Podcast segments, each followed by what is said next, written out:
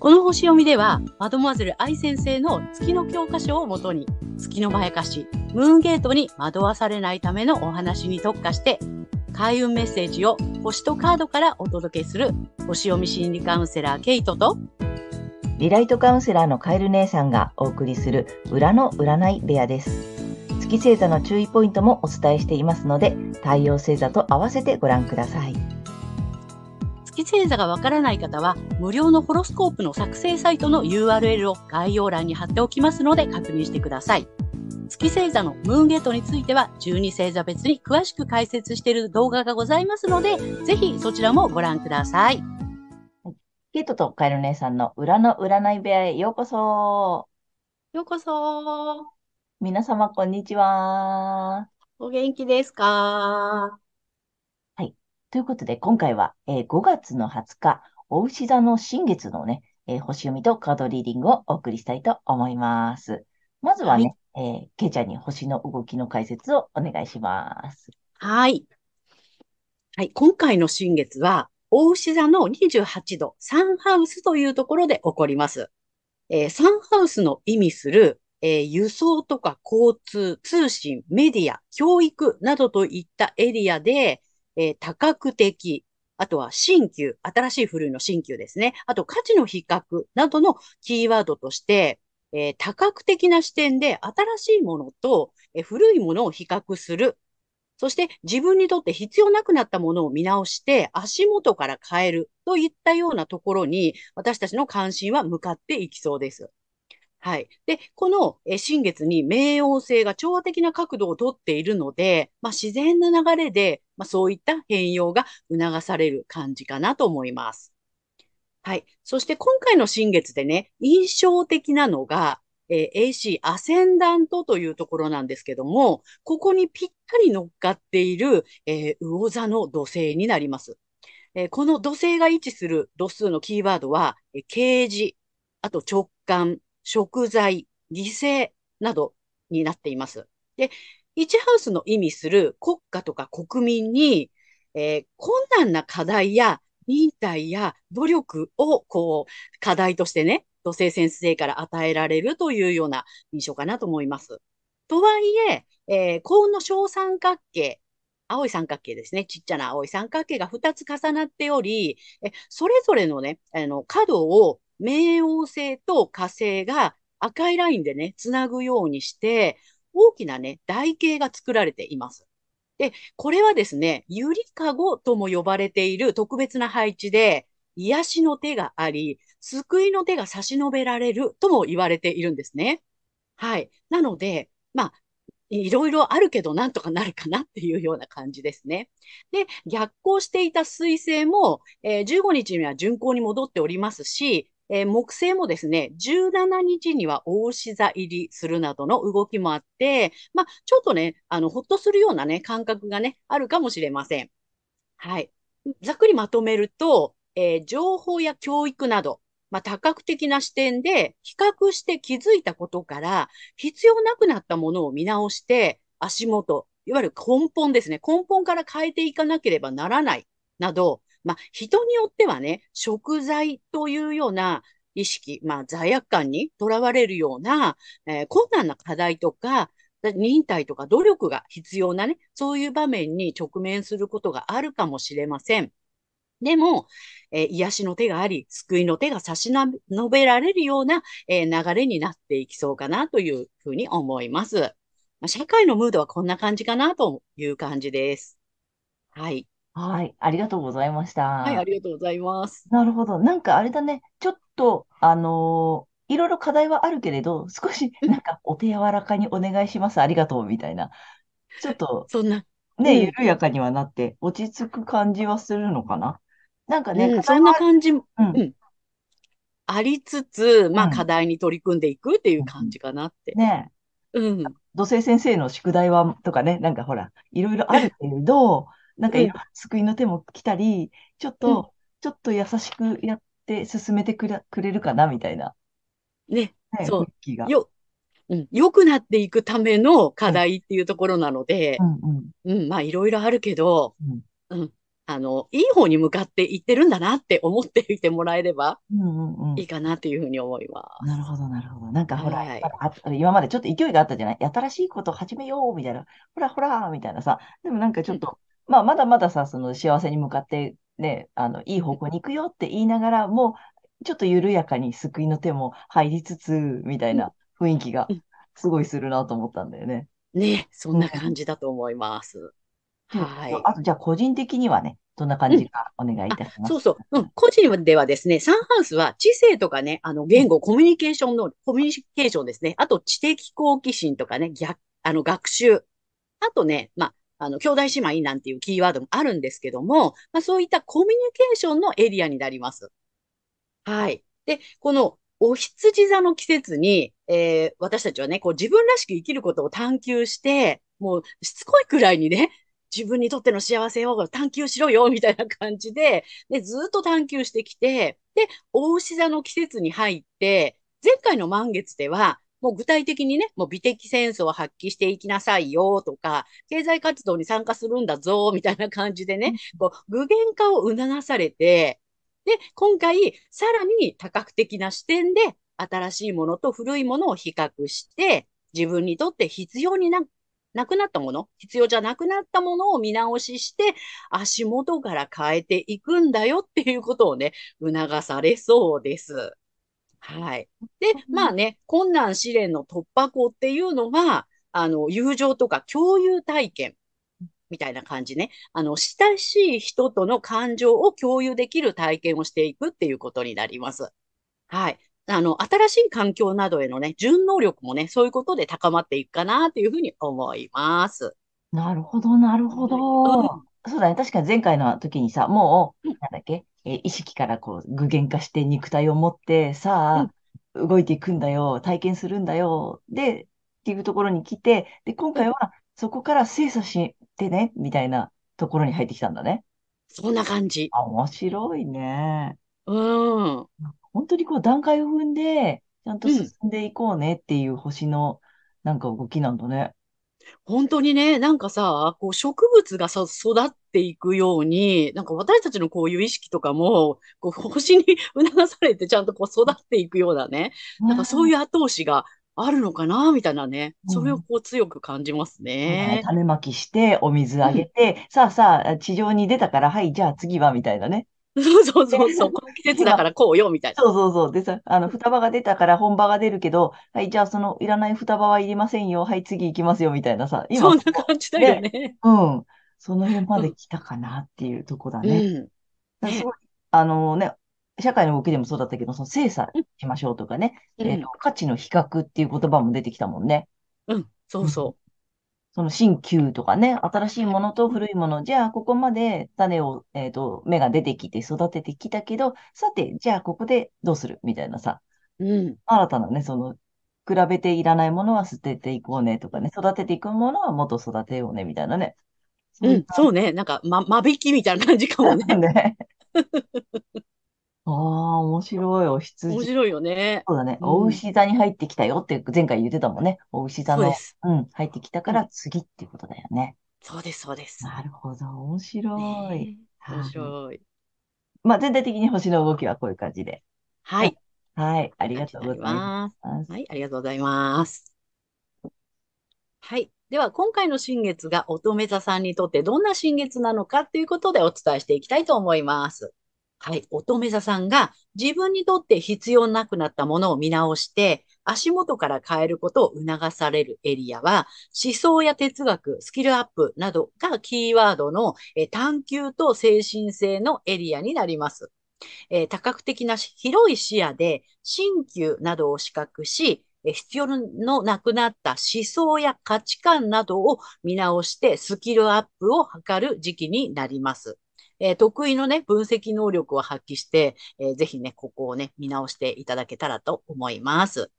はい。そして困難試練の突破口となるのがコミュニケーションの領域で、えー感動的な体験を得ることになります。え、感動的と言ってもね、わーっていうような紅葉だとか、あの、もう、わーんってこうね、号泣するような、まあ、それも感動的ではあるんですけども、感動というのは心が動くということになります。え？って思ったことだったりとか、あの、ドキッとしたことだったりとか、まあそういったこともね、含まれるのですが、まあ、それにはですね、自分がオープンマインドでいることっていうのが大前提になります。で、こういったことで、えー、心のあり方っていうのが変わっていきそうです。うん。あの、困難とか試練を感じたら、ぜひこのことをね、思い出していただけたらと思います。はい。そして、この時期のラッキーアクションになります。発展のキーワードは、え運命、才能、使命などです。え思想や哲学など、探求や、え精神性のエリアで、抗えない運命的な動きがあるということを受け入れると、発展につながりそうです。ぜひこのことを覚えておいてください。はい。そして、恋愛運アップの鍵になりますけれども、仲間やコミュニティ内において、え大事の、大事な人、あるいはね、大事な物事をしっかりと把握しておくことになります。えー、頼られてなあなあになったりしないでくださいね。はい。ということで、えー、ここまでが太陽が乙女座さんへのメッセージとなります。はい、ここからは月が乙女座さんへの注意ポイントになります。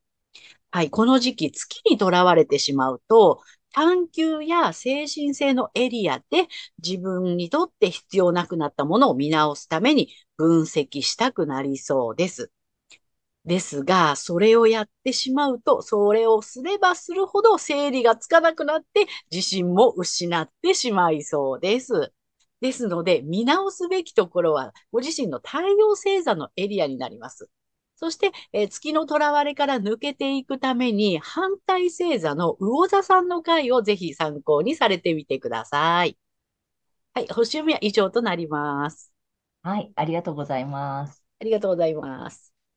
なんか、うんと、あ、あれだよね。月、乙女座さんはさ、整理がつかなくなるってやつがやっぱ面白いね。あの、そうね。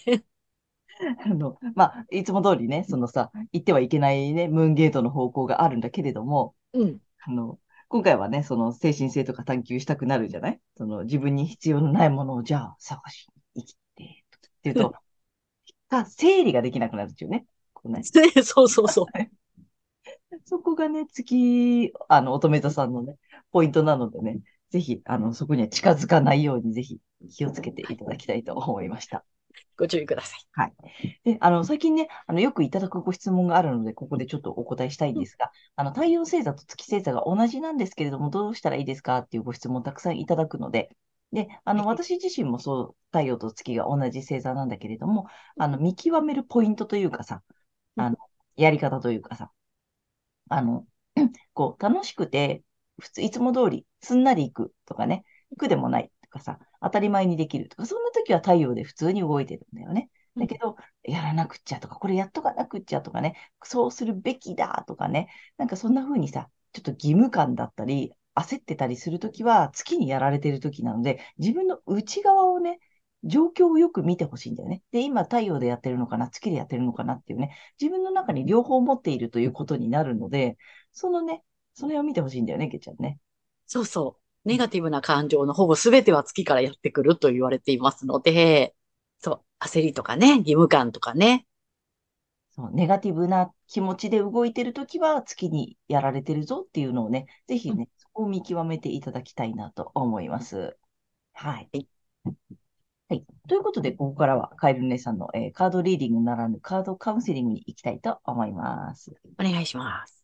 で、今回も3枚ご用意してるんですが、えー、まずね、乙女座さん2枚先にタロットカード行きたいと思います。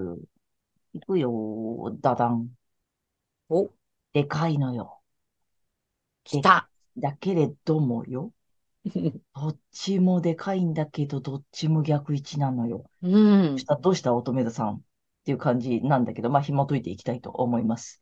でね、えっと、まあ、どっちもどっちなんだけどね、えっと、9、10と並んでるから9からいくか。はい。うん。いいんじゃ、ハーミットの逆位置です。はい。で、9で10に来て、えっと、運命の輪の逆位置です。うん。大きい。大きい。ね。で、どっちも逆位置なのよ。うん。でね、まあなんだろうなと思ったんだけど、結構キーワードがやっぱり星読みの中にあって、あのさ、うん、なんだっけ、運命とかさ、っていうことも、うん、抗えない運命の動きはい。を受け入れることが、まあ、これラッキーアクションでもあるんだよね。うん、そうなうん。のね。で、まあ、運命の輪の逆位置なわけですよ。あん。ね、だからさ、どうしたどうした？そしてさ、忍者の逆なんだよね、まずね。こうんれさ、まあうんうん。別にめちゃめちゃ悪いわけではないんだよ。ね。うん。逆だからダメってことではないからね、全然さ。で、どうしたかなと思ったら、ちょっとね、まあ、キーワードとしては、まあ、現実からなんか目を染めた、背けたくなることがあるとかさ、うーんと、えっとね、ちょっと現実離れしてるとか、うん。なんつったらいいのかね。このさ、本当だったらすごく頭のいい人なんだよね。うん、冷静だしさ。なんだけど、うーんとね、こだわりが強くなってるとかね。なんかちょっとはい。意固地になっていませんか？向きになってたりね。うんこうだもん、みたいなさ。いやいや、だってこうしたらいいんだもん、とかね。なんかそんななるほど。あるのかな？こだわってることうんうん。あるのかな？でもほら、乙女さんそういうとこ真面目でしょ？コツコツやるしさ。まあ分析うんうん。も得意だしさ。ちょっとそこら辺がこう堅くなになってたり、ちょっと頭が硬くなってる時期なのかな？で、うまくいかないなっていうことがもしあったとしたら、何かにこだわりすぎているうとかね。そんなことがあるのかもしれないな。もっと流れに乗るやり方があるのかもしれない。うん。まあ、流れっつったらやっぱこうね、回っていくわけですよ。運命の輪だからね。うん。これまた逆位置なんだよね。で、やっぱりね、黒に終わっちゃってる。なんか頑張ってるけど、トロに終わってるとかさ。うん。あとタイミングがちょっと悪いとかね。うん。あとその場しのぎとかさ。なんかそんなのを感じるんだよね、すごく。なんか波に乗れてない気がするとか、何かが引っかかってるとか、なんかちょっと、でね、深い感情、あと今回さ、えっと、感情的、感動的なことを体験するのはうん。すごくいいって言ってたでしょ？で、オーうん。プンマインドにって言ってたじゃない？だから、すごいさ、その、いいことじゃないんだよね。その、感動しました、うるるるとかじゃなくってさ、うん。したこと、どんよりしている気持ちとか、うん。なんかもやもやしている気持ちとかさ、そんなのもさ、感情じゃない？そうね。あの、もっと深いところ、うん。うんもっともっと深いところにある、なんか自分で、本当はここすごく気になってるんだよね。だけど、まあ、ほら、分析とかさ、おうん。勉強も得意だしさ、結構きっちりやりたい乙女座さんじゃない？だから、うん。もしかしたら、ないことにしてませんか？うん。見て、見ないこ、見なかったことにしよう、みたいなさ。うん。なんかね、ちょっと表面的にはうまくいってることにしようとうか、ん。で、ここ見なくてもいいもん。大丈夫だもん。これ乗り越えられるもん。頑張れるもん。とかって言って、ちょっとなんか無理してませんか？じゃなくって、本当の底のもっと奥にある、本当はうん。このちょっと引っかかってるさ、小さな小骨のような、小さいトゲトゲのような、それもっと見てあげてほしいなってすごい思ったんだよね。うん。で、もしかしたらすごく嫌かもしれない。なんか見るの、そこ。怖いうん。し、なんかがっかりするかもしれないし、もしかしたらすごく寂しいかもしれないし、思ってたのと違うって思っちゃうかもしれないしさ、すごい、いうん。やー、こう見たくて、そこは見たく、もう蓋は、なんかほら、その蓋は開けたくありませんみたいなさ。うん。うん。でもね、うん。なんかそこにでも本当にヒントがある。で、それ、星読みでも言ってたじゃん。うん。そ、そこを受け入れることが発展なんだよね。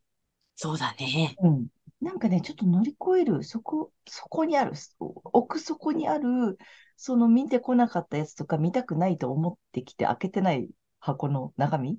うん。に今回めちゃくちゃヒントがありそうな気がする。うん。誰にも言えね。ないやつよ。そうね。うん。本当はこうじゃないのにとか、本当はこうなんだよねって思ってるやつを思わうん。うん。ないようにとか、バレないようにとか、うん。うんなんかそこを見てあげることがめちゃくちゃ今回大事。うん。うんで、そこがだからラッキーアクションでラッキーポイントでさ、えっと、ターニングポイントでさ、うん。で、運命の輪回っていくのよ。今、だからさ、回らせないようにしてるのはやっぱり自分？うん。うん。で、考えすぎちゃってたり、考えなさすぎてたりっていうんだと思うんだよね。ああ、そうだね。思想だからね。うん。哲学とかさ、うん、あうん。でしょ？で、あと、スキルアップのためにはそこをやっぱ向き合わないとってところなんだろうね。そう、そう。向き合うとこがあるんだよ、今回。うん。うん。で、向き合ってこなかったさ、本当のそのちっちゃい底の部分。うんあれ、あれ見てあげて。すごく辛いかもしれない。苦しいかもしれないけど。うでもん。そこを見ることで今回これ、どっちもこう言ったらさ、そうだね。うんなんかブレイクスルーポイントであり、うん。その開運ポイントでありっていう感じだよね。うん。あの、すごく楽になると思う。し、うんすごく乙女座さんにとっての自分の幸せだよね、これ。うん。うん、そこを見てあげる。なんかその表面的な、なんだろう、うん成功とか、なんだろう、うまくいってるとか、成功、な、表面的な幸せとか、そんなんじゃないところよ、今回。うん、なんかちょっとそこに今まで見てこなかった、蓋をしてきた、えー、まあなくてもいいかとかね、見なくていいやって思ってきたところになんかありそうな気がするので、うん、ちょっとチクチクするかもしれないけど、もうそこ見たら絶対楽になるはずなので、ね。うん、気づいてほしいポイントが多分あるんだなっていう気がうんすごくする。はい。で、3枚目いきたいと思います。え、今日、あ、ね、3枚目今回リアルに弾いてるんだけどね。これはめちゃくちゃ面白いんだよね。面白いね。面白い。うん。リアルにいきますよ。はい、乙女座さん。お、来たよ。あジャンピング。なんだよジャンピンね。グがね、今回すごいので、ちょっとね、行ってきますよ、ジャンピング。暴れましたね。暴れまくって落ちてます。はい、行きます。乙女座さんの3枚目。まあまあ、タロットのアドバイス的なものもね、いただきたいんで、これでいきます。ダダン。おえー、19番。決断。あら、ほら。あ決断して。うん。ね。しよう。なんかね、一般的じゃないんだよ。そのさ、乙女座さんが見ている成功とか幸せとか、うん。あの、なんだろう、価値観だよね。だから今回価値観をさ、変えるっていうのもすごいそ来てるでしょ？うん。この時期。で、それって多分目で見てきたものうん。を採用してませんか？うん。うんじゃない。自分の深いところにある本当の幸せ、本当に大切にしたいこととか、それって今まで言われてきた一般的なことじゃないんだよね。うん。その乙女座さんの自分だけの内側にある幸せを見るための決断をしてほしい。いや、本当だわ。うん。うん。でね、えっと、メッセージがね、え選択の力を使うのは今。ああ。今なんだ。だからやっぱこの見直しの時期ね、今日あの、星読みの最初のさ、説明にもあったけど、あの、そういうフェーズに入ってきてるんだよね。うん。現実的に見て、見直していきましょうっていうさ。うん。で、その、やっぱりさ、今まで言われてきたものの価値があると言われてきたものじゃないところにうん。ある幸せね。をぜひね、見てほしい。そうね。もう精神性のエリアだからね。ご自うん身の、うんうんそういうところ。そうだ、そっちの哲学なんだよね。うん。そうそうそうそ多分さ、今まで探求してきたとことか、今までえー哲学としてきたことって、その、まあまあ、簡単に言うと地の時代のさ、古う。ういん。価値観のもののこういう成功がいいとか、こういう幸せが、これが幸せだとかっていうのじゃないところのうん、自分の中にある深いところの感情の小さなかけら。本当はこうしたいんだよね。本当はこれ嫌なんだよね。とかさ。なんかぜひちょっと今回そこ見てほしいな。そしたらこうなるからさ、ねうん回りえ。めちゃめちゃいいじゃん。うん、めちゃめちゃ回り始めるから、うん。ちょっと外側の価値観に惑わされないでほしいっていうのが今回めちゃめちゃ思った乙女座さんにメッセージだと思います。はい。ということで、えーカエル姉さんのカードカウンセリング以上となります。ありがとうございました。えーということで、えー今回は5月の20日、えー、お牛座の新月からね、6月の3日までのね、えー星読みとカードリーディングをお送りしました。で、えっと、皆さんご自身の太陽星座の回をご覧いただいていると思うのですが、あの、ぜひね、月星座も調べていただいて、そのね、注意ポイントの部分もね、ぜひご覧になってみてください。また、えー月のまやかしから抜けるためにはね、反対星座のね、回も参考にしていただけるといいので、ぜひご覧になってみてください。はい。ということで、けいちゃん、次回の放送は？はい。えー、6月4日、伊手座の満月となります。はい。